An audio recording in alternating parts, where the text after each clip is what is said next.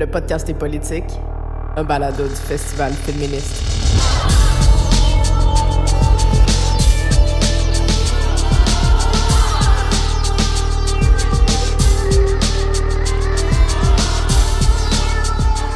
Cet épisode réunit les cinéastes Sonia Bonsbé-Boileau et Janie Bellefleur-Caltouche. Ensemble, elles vont parler de cinéma autochtone, de souveraineté narrative et de communauté. Car le podcast, comme toute chose, est politique. Coué, coué, Janie! Coué, Sonia! Comment ça va? Oh mon Dieu, ça fait, ça fait longtemps! Ça fait vraiment longtemps qu'on s'est pas vu. Ouais, ça va, ça va. Il y a des trucs par-ci par-là. ouais, c'est pas évident pendant la pandémie. Hein? C'est une des Non. raisons que ça fait longtemps qu'on s'est pas vu. ben, c'est ça. Avec les projets aussi. Là, ça va reprendre. Tes projets vont reprendre. Parle-moi donc un peu de, de qu'est-ce que tu fais là euh, Oh, présentement? mon Dieu. Euh, je suis traductrice. Euh, c'est ce que je fais on the side des fois. Euh, là, je travaille sur un projet de documentaire que j'aimerais comme qui voit le jour sur ma réflexion sur la religion. oh wow. Donc, euh, je peux pas en dire plus parce que euh, pour l'instant, c'est un projet que, que je monte avec un autre producteur qui s'appelle Emmanuel Tardif, des Rapailleurs. Cette idée-là est née d'un autre projet auquel je participe avec TVA, Pixcom. Je suis sous embargo, fait que je peux pas dire c'est quoi. Absolument. Ouais, ouais, ouais. Et c'est à ce moment-là que cette idée-là est née de comme vous, de ma, ré- ma réflexion sur la religion dans le fait que j'avais une grand-mère très très très très croyante et un père plus ou moins attaché à la religion. Mhm. C'est pour ça que je voulais comme développer cette idée-là puis en parler aux, aux gens autour de moi parce que on voit que la religion a presque plus son sens, je dirais. Elle, elle est là, mais en même temps, elle n'est pas là. Elle est, elle est crue, mais elle n'est pas pratiquée. Il y, a, ça aussi. Sinon, je travaille sur un autre projet de, de court-métrage euh, en co-réalisation et co-scénarisation. Euh, il y a aussi mon projet de long métrage Oui. avec Niche Média, avec toi et Jason. Euh, il y avait aussi... Mon Dieu, c'est quoi je Mais fais? t'es vraiment trop occupée, ça n'a pas de bon sens. Je euh, je- on va partir une agence. Je suis membre fondatrice euh, d'une agence qui va voir le jour au mois de mars. Euh, je fais partie de trois, quatre conseils d'administration. Dis-moi que l'agence, c'est pour des artisans de l'industrie euh, autochtone. Oui, Parce qu'on s'entend que c'est un grand manque en ce Oui. moment. Pas en ce moment, à tout forever, mais Forever. c'est d'autant plus important là parce qu'il y a des opportunités, il y a des fenêtres, il y a une ouverture sur nos histoires du grand public, mais ça prend des gens pour les raconter. Fait que oui, je exactement. suis vraiment contente d'entendre que tu fais ça. là. Oui, c'est, on Ouais. travaille fort. On travaille en ce moment sur le branding, le marketing, le site web, euh, les slogans, comment on va monter ça. C'est pour les- la diversité, en fait.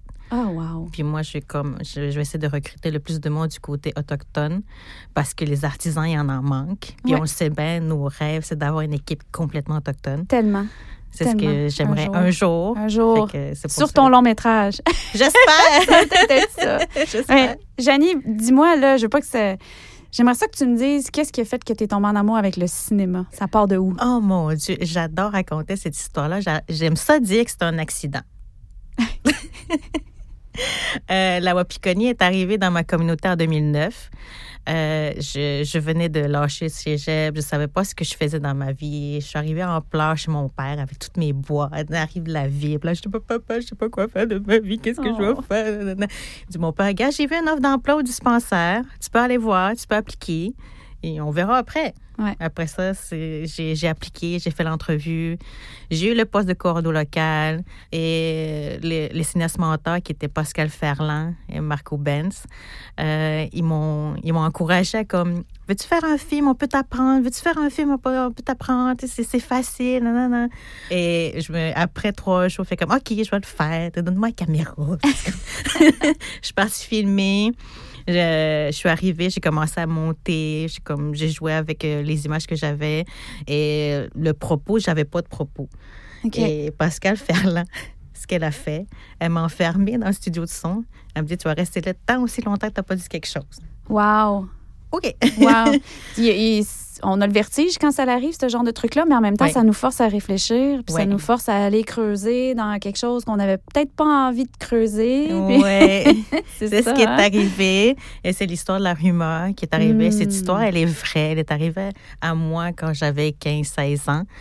Et je voulais comme dire juste ma version des faits, en fait. Je voulais pas que ça devienne un, un grand film. Pour moi, c'était comme juste une manière de m'exprimer parce que c'était comme la seule manière que j'avais trouvée pour m'exprimer à ce sujet-là pendant ce temps-là. Et c'est ce que j'ai fait. J'ai monté. J'ai juste. De, à un moment donné, j'ai fait comme non, je ne vais pas le faire, je ne vais pas l'envoyer. Je suis comme oh non, non, qu'est-ce que je vais faire? Oh, non, parce que c'est personnel. tu sais, tu sur quelque chose de super personnel. Puis là, tu, une fois que c'est fait puis que c'est dans l'univers, là, tu peux pas le retirer, le film. Là. tu peux pas retirer.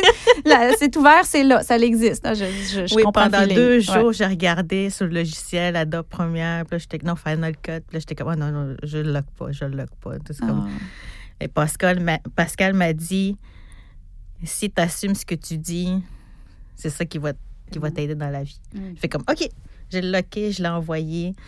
J'ai pas une nouvelle. Un an plus tard, euh, j'ai su qu'il a fait 30 festivals à travers le monde et j'ai gagné un prix euh, Imaginative à Toronto. Ouais. Et c'est pas à ce moment-là que j'ai eu le déclic. Je pense que c'est deux ans après, un intervenant, un cinéaste mental qui est allé vivre euh, en Bolivie pendant plus d'un an pour une collaboration avec Wapikoni et la Bolivie est venu me voir et m'a dit Janie, Janie, il faut que je te parle, il faut que je te parle. J'ai dit OK, OK.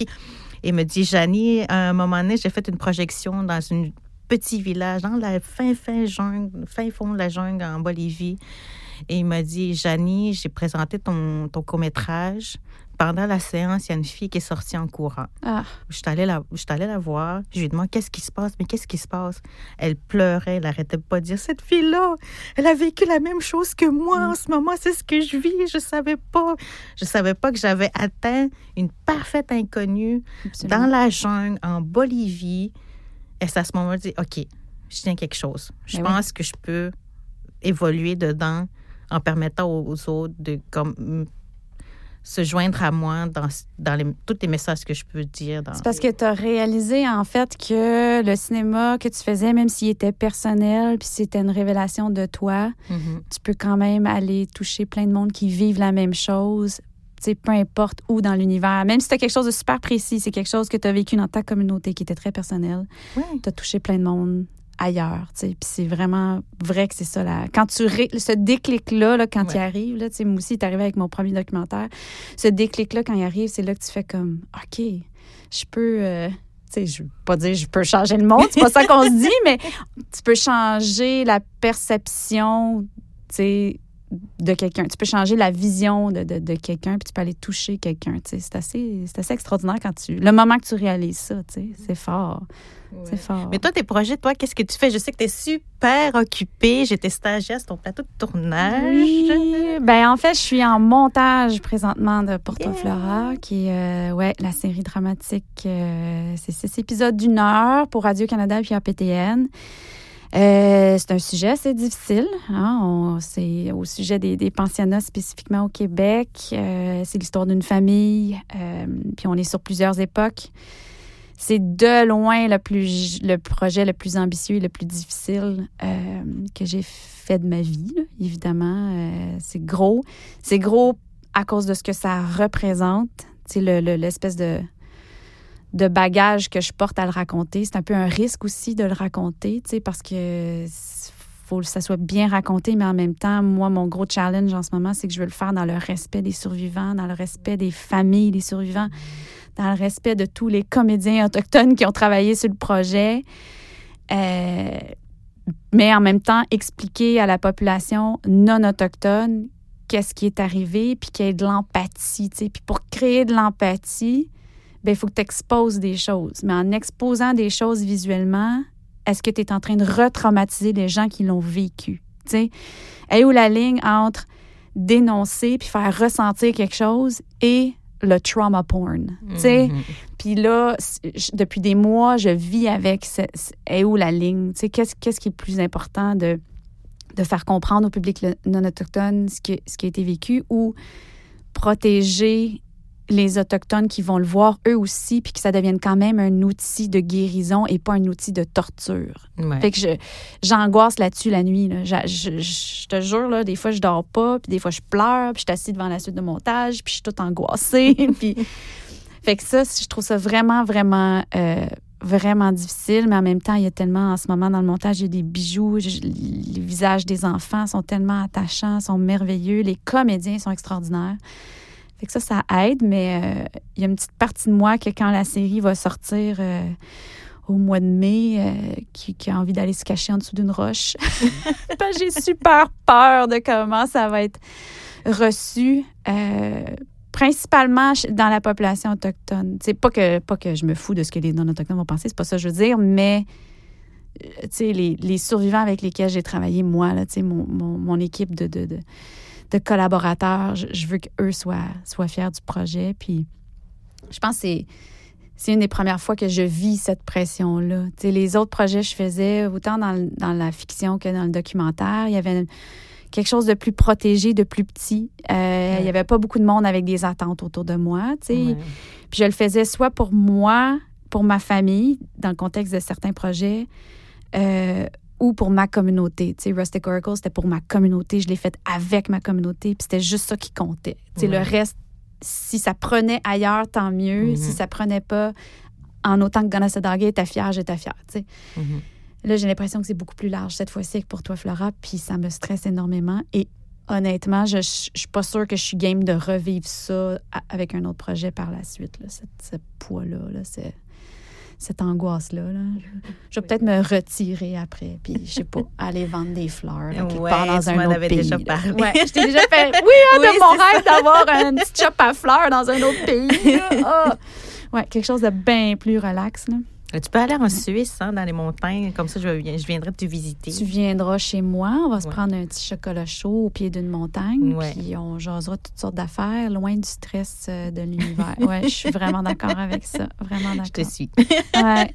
Mais c'est un, c'est ça, c'est un, c'est un challenge là de, de- d'exposer nos histoires. Comment tu vois ça, toi, comme l'idée de raconter nos histoires, puis il faut que nos histoires soient là, il faut qu'elles existent, il faut qu'elles soient racontées par nous, mais il vient une responsabilité. Je Ouais. pense que beaucoup de cinéastes euh, non autochtones ou qui sont pas issus d'une certaine minorité n'ont pas cette responsabilité-là. Comment tu vois ça, toi? Es-tu d'accord d'ailleurs avec ce que je viens de dire? Ça- Non, je ça suis très d'accord avec ce que tu dis. Moi, j'ai, je l'ai vécu personnellement. euh, après, j'ai, j'ai étudié à l'ENE, j'ai gradué. euh, je suis partie quatre mois vivre en France. Je suis allée dans une région du Nord, dans une toute petite ville qui s'appelle Lille. J'adore Lille. Euh, c'est une de mes villes préférées. Je suis arrivée et ils, ils m'ont regardé c'est comme d'où tu viens? Je suis canadienne, ok. Je suis autochtone. C'est quoi autochtone? Et il fallait que je donne un cours 101, c'est quoi autochtone? Et mais ils, ont organisé une soirée, il était comme 4-5, ils me posaient des questions, mais je me suis rendu compte qu'il fallait pas que je raconte toutes les, les mauvaises choses aussi. Ben. Il fallait que je raconte aussi c'était quoi le beau aussi. Fait que ça m'a pris, euh, ça m'a fait prendre conscience de, de comment je dois raconter les histoires aussi. C'est ça qui a fait aussi que quand je raconte une histoire, je sais tout- jamais de dire tout le mauvais puis tout le, le pas beau. Il y a aussi du beau. Tellement. Dans tout ce qu'on fait dans la vie, il y a toujours du beau. Moi, je, je suis complexe, mais je dis pas que je suis une mauvaise personne. Je dis pas que je suis ci ou ci, ça. Et aussi, je, je comprends cette pression-là parce que, tu sais, on veut montrer des choses, mais il faut pas comme bâcher sur Ouais, des ouais. choses. Oui, puis je, je pense que tu as raison que si on veut changer la façon que les autres nous voient, ben il faut qu'on change ce qu'on présente aussi. Exactement. Puis on est, mais je pense qu'on est rendu là, dans le sens que on avait tellement pas de place avant dans le cinéma ou Mhm. dans les arts en général. On avait tellement pas de place que c'est un peu normal aussi que aussitôt qu'on en a une place, ben on veut dénoncer quelque chose. Tu sais, on veut dénoncer. Tu je pense à Alanis Obomsawin, les documentaires que- qu'elle fait encore, mais même au début qu'elle faisait. J'imagine qu'elle se disait, ben là, j'ai une vitrine, j'ai une opportunité, j'ai la chance de raconter une histoire, ben je vais raconter ce qui me dérange, tu sais. Fait que je- Puis moi aussi, j'ai embarqué là-dedans, tu sais, quand, quand, quand j'ai pu faire le DEP, je me suis dit, moi, je vais juste avoir la chance de faire un film dans la vie. Tu sais, dans ma tête, je me disais, il n'y a jamais personne d'autre qui va me donner de l'argent pour faire un deuxième film. Fait que si j'ai la chance d'en faire un, ben il y a des choses que je, que je veux dire parce que peut-être j'aurais pas la chance de, de redire autre chose, tu sais. Fait que je pense qu'on était dans la dans l'espèce de... Puis Puis, tu sais, je veux pas dire activisme, là, parce que je me considère pas, pas en tout activiste du tout, du tout, du tout, mais on est, il, y a, il y a comme une forme d'activisme dans le cinéma quand il est en renaissance. tu sais. Puis je pense que le cinéma autochtone, il, il est comme en renaissance. Ouais. Mais là, on l'a passé la phase de la renaissance, je pense. Ouais. Là, on est dans la phase de la création, de se raconter. Ouais. Puis là, je pense qu'on a la chance de raconter du beau, du flyé, du coloré, du vivant pour que, justement, dans 20 ans, 30 ans, la société en général voit ça, voit Mhm. le beau, voit le, le- le- le- le merveilleux de nos, de nos cultures, entendre nos langues, puis que ça soit plus quelque chose de hyper loin et différent, que ça fasse juste comme Ah, je reconnais la langue inou, puis c'est beau. Ouais. Euh, je reconnais l'humour inou, puis c'est beau. Tu sais, j'ai hâte qu'on soit rendu là. Puis honnêtement, je, crois qu'on s'en va là, Oui. heureusement. Mhm. Mais pour y arriver, ça revient à dire ce, qu'on disait, ça prend, ça prend plus de cinéastes ça, autochtones. ça prend plus. Ça prend plus de techniciens autochtones, Ouais. ça prend plus de créateurs sonores autochtones, de monteurs autochtones, de tout ça. Ouais. Parce que c'est vrai que ça change la perspective. Mais c'est exactement ça. parce qu'il y a aussi cette, il y a aussi dans, dans la mentalité quand tu crées.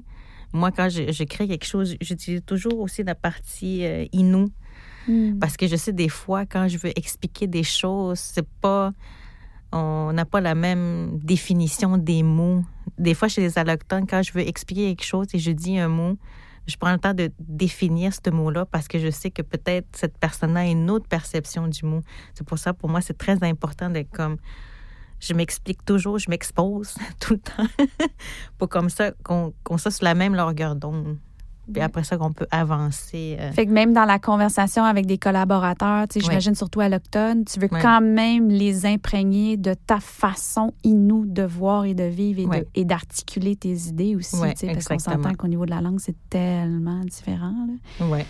Puis juste si, juste ça, je pense, si la plupart des allochtones pouvaient comprendre à quel point que le concept de la façon de raconter l'histoire est différente, parce que la façon de voir la vie, évidemment, est différente. Mhm.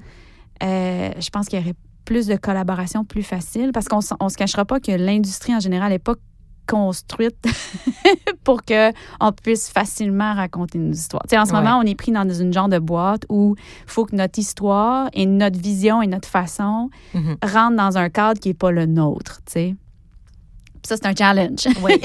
c'est un challenge, puis je pense que c'est ce qui met beaucoup de bâtons dans les roues de beaucoup de, de jeunes Ouais. cinéastes autochtones. Ouais. C'est que tout- toute l'industrie est d'une certaine manière, puis les gens me voient pas, là, mais je fais des carrés avec mes doigts.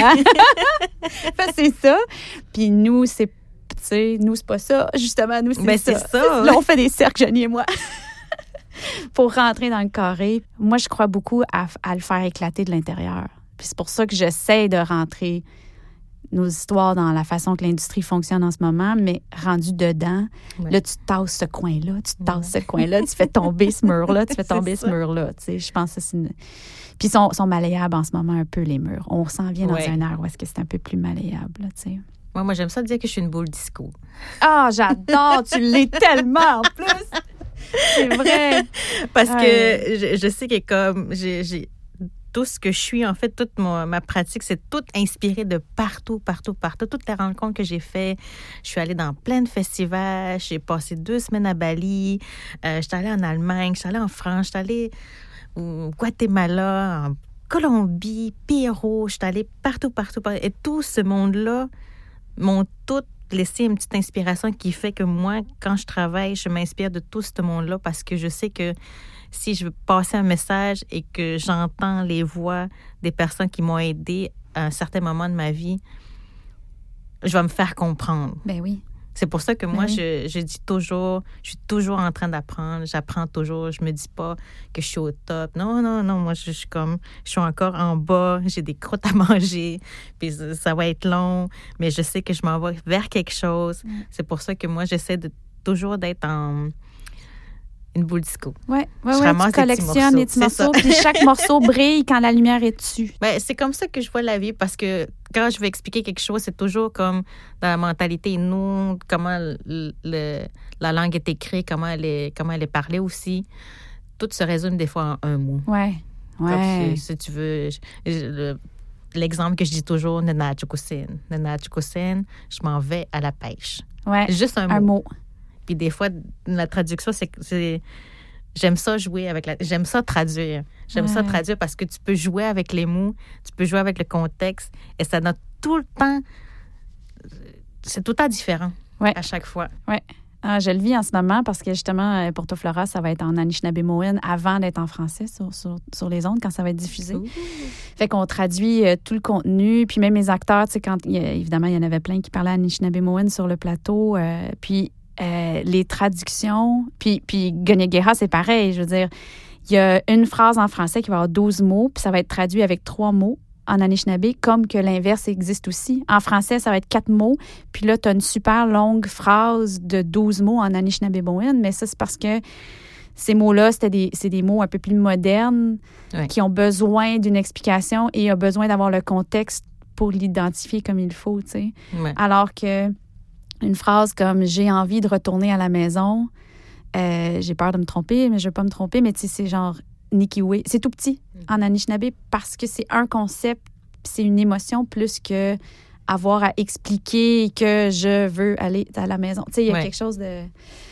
Ah, c'est c'est- pour ça, c'est vraiment beau. Je prends là, des cours de langue, justement, là, de, de Gonyegera, puis euh, j'en avais pris euh, plusieurs fois dans la vie, mais vu que je n'habite plus ma communauté, c'est quelque chose qui se perd si c'est pas pratiqué. Et ma Mhm. maman ne parle pas. Euh, puis juste comprendre ça, ça change ta façon de voir le Oui. monde.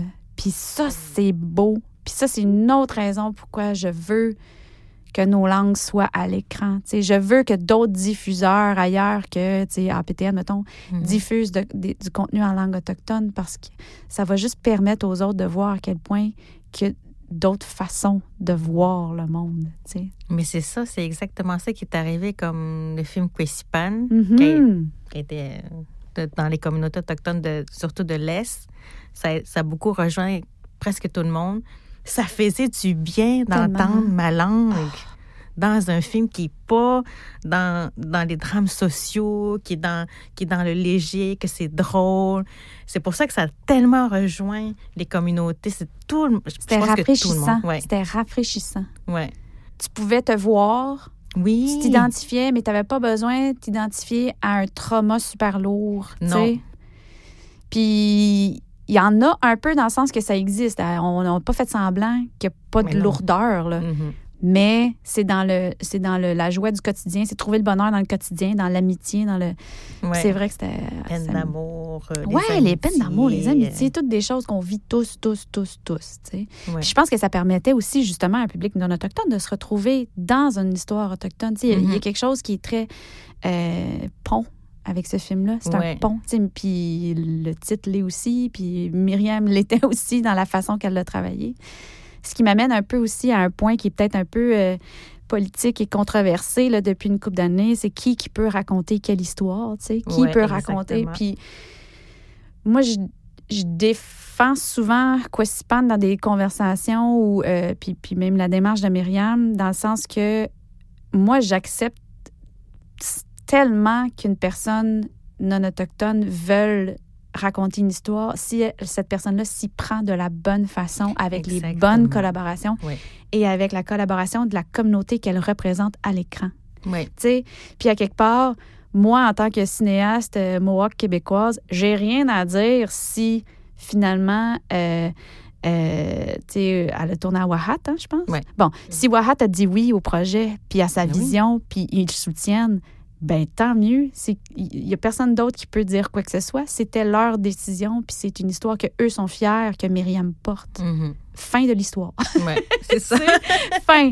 Puis elle le fait en collaboration dès le départ. Oui. une grosse différence entre ça puis quelqu'un qui rentre avec une idée Mhm. puis qui se dit moi je vais écrire ça puis qui est juste basé sur des ce qu'il lui pense connaît mais qui a C'est pas ça. de collaboration puis qui veut pas chercher tu sais là ça devient problématique. Puis c'est ça qu'il faut qu'il arrête. Faut plus que ça existe ça.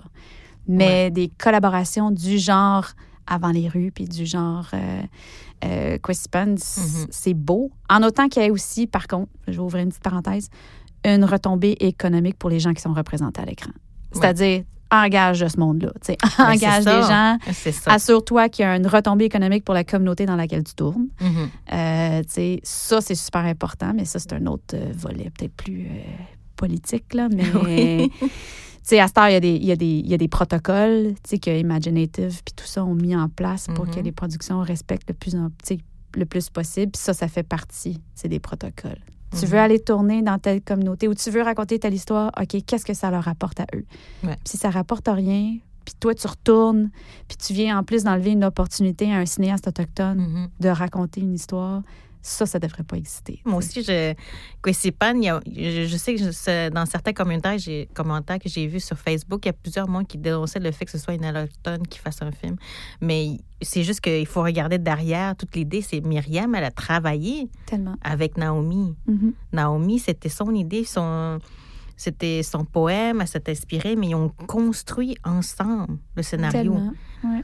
Elle est adorée à, à, à Wahat, euh, comment, comment qu'elle avait fait le film. Tout, moi, je, je reconnais parce que moi, j'ai vécu à Wahat un peu. Je viens d'Atashquan. Le, le, le voyage entre nos, Tarquan et Wahat, c'est comme cinq heures, mais j'en ai, j'en ai tellement fait des allers-retours. Je sais c'est quoi la mentalité là-bas. J'ai reconnu Wahat. J'ai reconnu les expressions. Fait que c'est même pas juste, pas juste la culture. Au-delà de la culture, c'est vraiment la communauté, Ouais. le, le côté unique de cette communauté-là Ouais. qui ressort dans le film. Mhm, c'est, c'est pour ça que c'est, c'est, c'est le fun de, de voir une collaboration comme ça.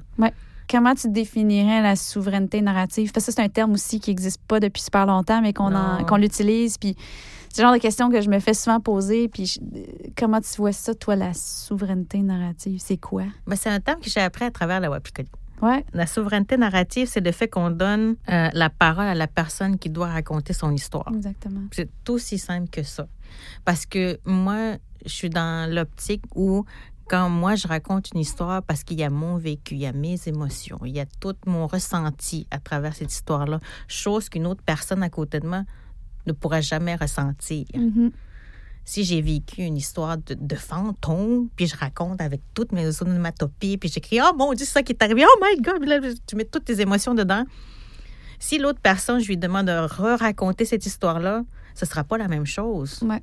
C'est aussi simple que ça. C'est aussi simple que ça. C'est juste que c'est ça, ça s'applique avec un coup de pinceau un peu plus large sur le fait que pendant 100 ans, ça a été des non-autochtones qui ont raconté des histoires des Autochtones. Ouais. Puis là, on reprend la parole, fait que c'est on, on- on reprend une souveraineté narrative. On reprend le droit de, pour toutes les raisons que tu viens de dire. C'est qu'il n'y a personne qui a ce vécu-là. C'est pour ça que même moi, quand j'ai écrit, et c'est une raison pour que j'ai eu un petit peu de difficulté à écrire pour toi, Flora, là, puis qu'il fallait vraiment que je m'imprègne de, d'histoire des survivants parce que moi, je ne l'ai pas vécu. Ma famille, oui, mais pas moi, personnellement. Mais c'est pour ça que quand j'écris, je porte toujours de moi. Je suis pas capable de partir d'ailleurs parce que je me dis, en, premièrement, en partant de moi, je vais savoir de quoi je parle. Tu sais, Je veux dire, faut que tu partes de, faut que tu partes un peu de, de- de ce que tu connais puis de ce que, des émotions que toi, es capable, auxquelles toi, tu es capable d'identifier.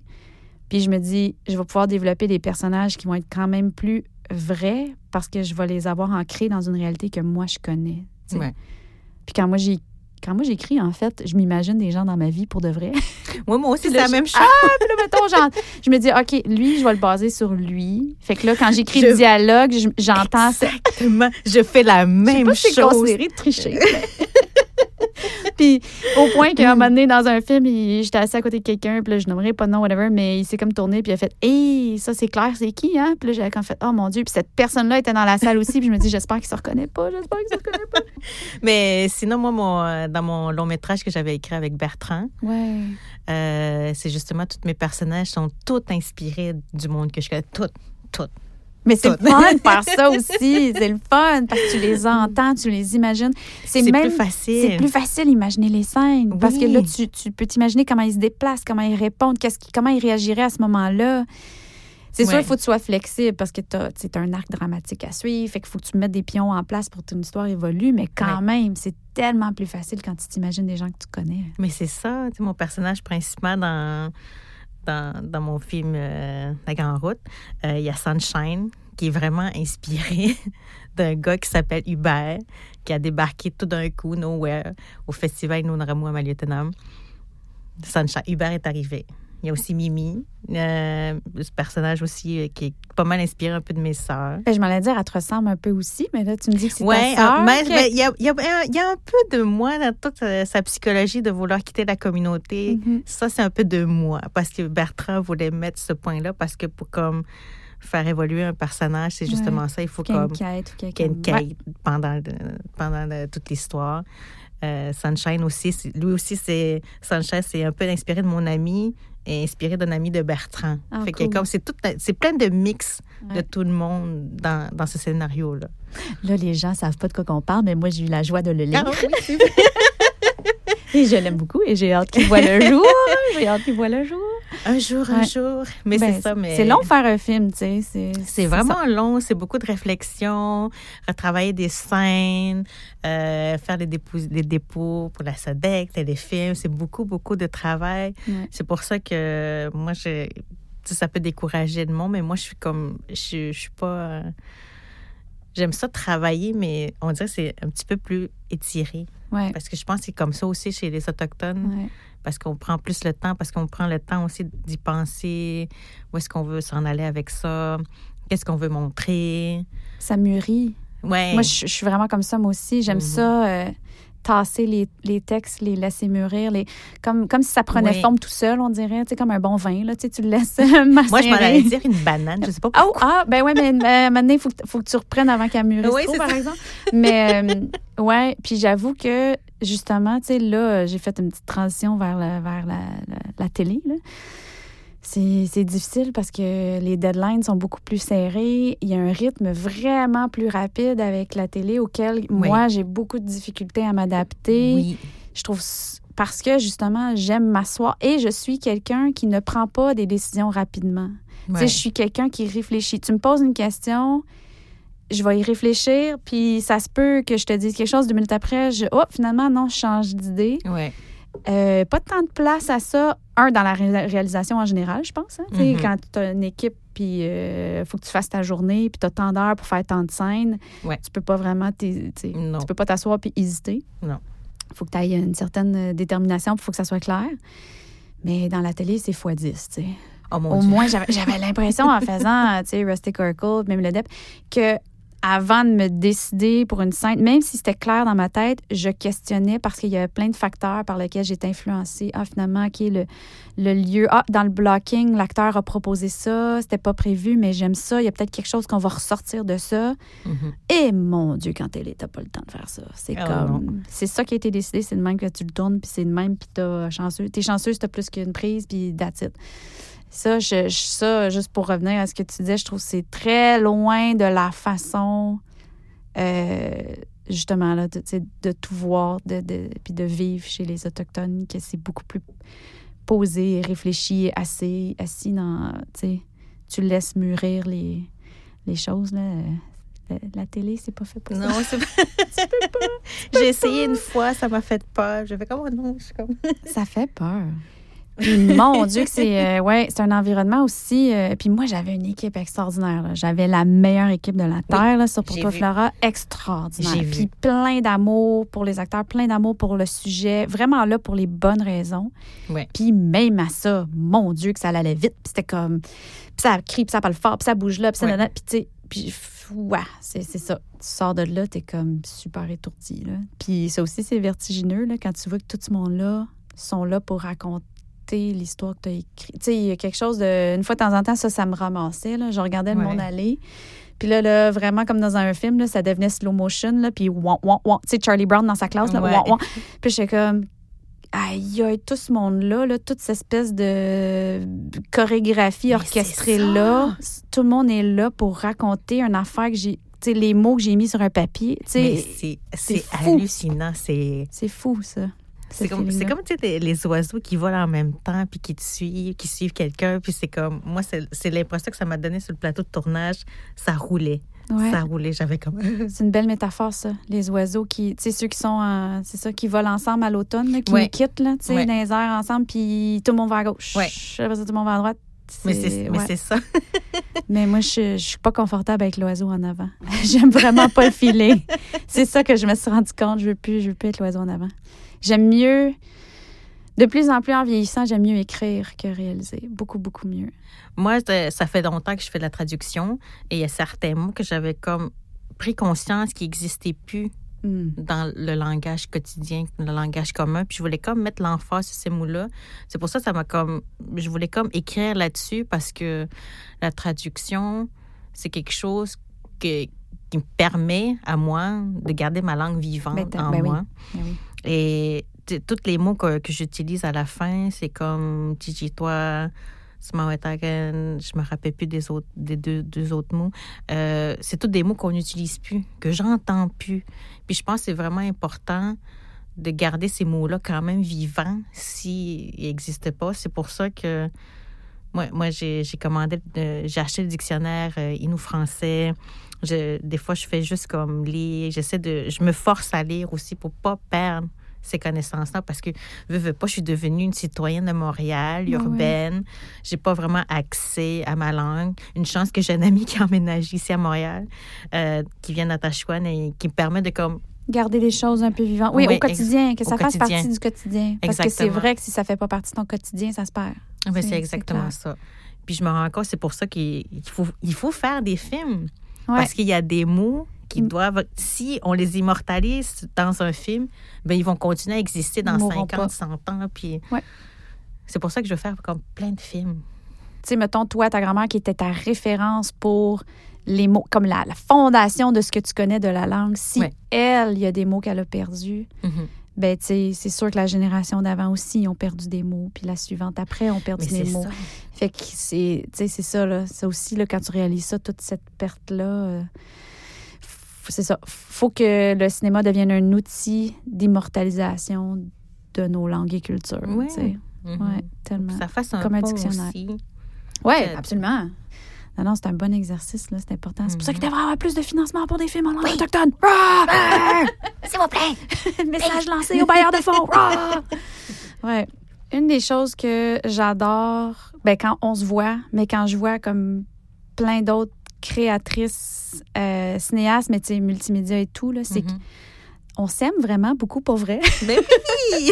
Puis on, on, on est super comme euh, fans l'une l'une de l'autre, Ouais. tu sais. Puis on Moi, je suis fan de plein d'artistes, aussi. toi. Puis je trouve qu'on est, je trouve ça le fun qu'on soit là l'une pour l'autre, tu sais. Puis qu'on, tu sais, je, je- tu sais, moi, je veux jamais que tu hésites à, m'écrire si tu veux, je lis de quoi ou si tu veux jaser d'une idée ou de quelque chose. Puis je trouve ça beau. Puis c'est de même que ça devrait être. Tu sais, ça devrait Ben oui. être des, des- des collaborations puis, puis s'encourager parce qu'il faut qu'on. Tu sais, là, là, encore, je fais des gestes. Il faut qu'on se tire. Tu sais, il faut qu'on se lève. faut qu'on se tire. Oui. Puis si, tu sais, si moi, je suis, je suis sur une, une marche, puis il y a quelqu'un qui veut venir sa- sur cette marche-là, moi, je veux tendre ma main, puis qu'elle vienne sur la marche. Puis je trouve que on, on travaille dans une industrie qui voit un peu les choses de l'autre manière, c'est-à-dire, c'est un peu un genre, je- je- des fois, pour accéder à quelque chose, c'est compétitif, évidemment. Très compétitif. Euh, Il y a de l'ego dans notre industrie. puis, j- puis j- moi, je, je veux pas, je crois pas à ça. Je veux le contraire. Tu sais, je veux qu'il y ait plus de monde pour que justement, ce soit des femmes autochtones qui prennent la place. Ben, mais c'est ça, parce que c'est c'est ça qui manque aussi. tu sais, Oui, il y en- il y, en a, mais plus on est plusieurs, plus on va être capable de se tenir debout, puis plus ça va être plus facile de raconter nos histoires parce que on se like sur Facebook, on partage des trucs, Ah, tellement. on en parle, puis... tu sais, On est c'est fiers. comme- Ah, c'est comme une fierté qu'on porte ensemble. Ouais. Tu sais, pour des, des- dans des festivals comme Présence autochtone ou même Imaginative, euh, ben, premièrement, j'adore aller voir les films des autres réalisatrices autochtones, puis j'adore être là à la fin pour leur dire bravo. Tu sais, je suis comme, puis je suis fière de voir la personne sur le stage parler, Ben puis tout oui. ça. Mais une chose que moi, j'ai réalisée dans les dernières années, c'est qu'il y a quand même, si tu, par- si tu regardes le ratio homme-femme dans le cinéma autochtone versus le cinéma canadien en général, c'est beau de voir qu'il y a plus de femmes réalisatrices autochtones que d'hommes, versus dans le cinéma canadien, évidemment, il y a beaucoup plus d'hommes réalisateurs Ouais. que de femmes. Puis ça, je l'ai remarqué dans Imaginative, puis j'ai comme fait « Yeah! Ça, The matriarchy! Let's do this! » Puis moi, ça m'a quand même rappelé ce que moi, j'ai même, tu sais, que j'ai vécu quand j'étais petite. Tu sais, une des images les plus marquantes de moi, de, de ma vie, c'est de voir toutes les, les femmes euh, de se tenir euh, bras dessus, bras dessous pour marcher, pour bloquer euh, la 344 quand on voulait venir démolir les pins en 1990 au début de la crise d'Oka. Mhm. C'était des femmes qui faisaient un mur en avant, tu sais, qui Ouais. marchaient. C'est des femmes fortes, puis tu sais, je- vois ça aussi euh, dans le cinéma, tu sais, c'est- c'est des femmes fortes qui portent les histoires, qui, qui, qui sentent l'espèce de... ben, qui veulent se raconter, qui veulent amener les histoires au, au jour. Je trouve ça. euh, Puis je suis comme, go, let's go, les femmes. Oui, viens avec moi. oui, viens, oui, tellement, viens-t'en, tu sais. Puis c'est ça, je trouve que c'est un, c'est beau de voir ça parce que, tu sais, on parle souvent de, de violence latérale dans nos communautés, tu sais, des toutes sortes de formes de, de violence latérale, là, de, de jalousie, de whatever. Puis je sens pas ça dans, dans, dans le cinéma, puis c'est, rafraîchissant, puis ça fait du bien, puis c'est, ça existe pas, puis tant mieux. Non, c'est ça, parce que moi, je, je le sens pas. Je, suis comme, je sais Du que tout, le monde m'encourage. là. Parce que moi, des, des fois, je, je vois pas le monde. Je suis comme, tu sais, dans mon anxiété, des fois que je vis, là, je suis comme, je, je vois pas le monde. Puis là, des fois, quand quelqu'un me dit, ah, t'as fait ci, c'est super beau, je suis comme, Ça fait du bien. ça fait du Ça bien. fait du bien de se le faire dire. fait que sinon, euh, prochainement, Ben, une fois que la série va sortir, euh, j'avais prévu prendre une année sabbatique. Euh, mais je sais pas si ça va arriver parce que, évidemment, euh, quand tu dis ça, il y a des idées qui, qui se mettent à, à naître dans la tête.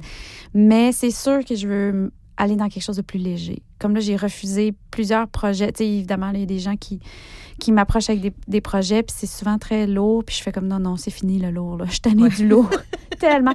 Écoute, j'ai l'impression que dans les 7-8 dernières années, que j'ai vieilli, là, tu sais, de 20 ans. Je me sens fatiguée. Je me sens Ouais. émotivement fatiguée parce que quand j'écris quelque chose, je donne vraiment tout mon cœur. Ouais.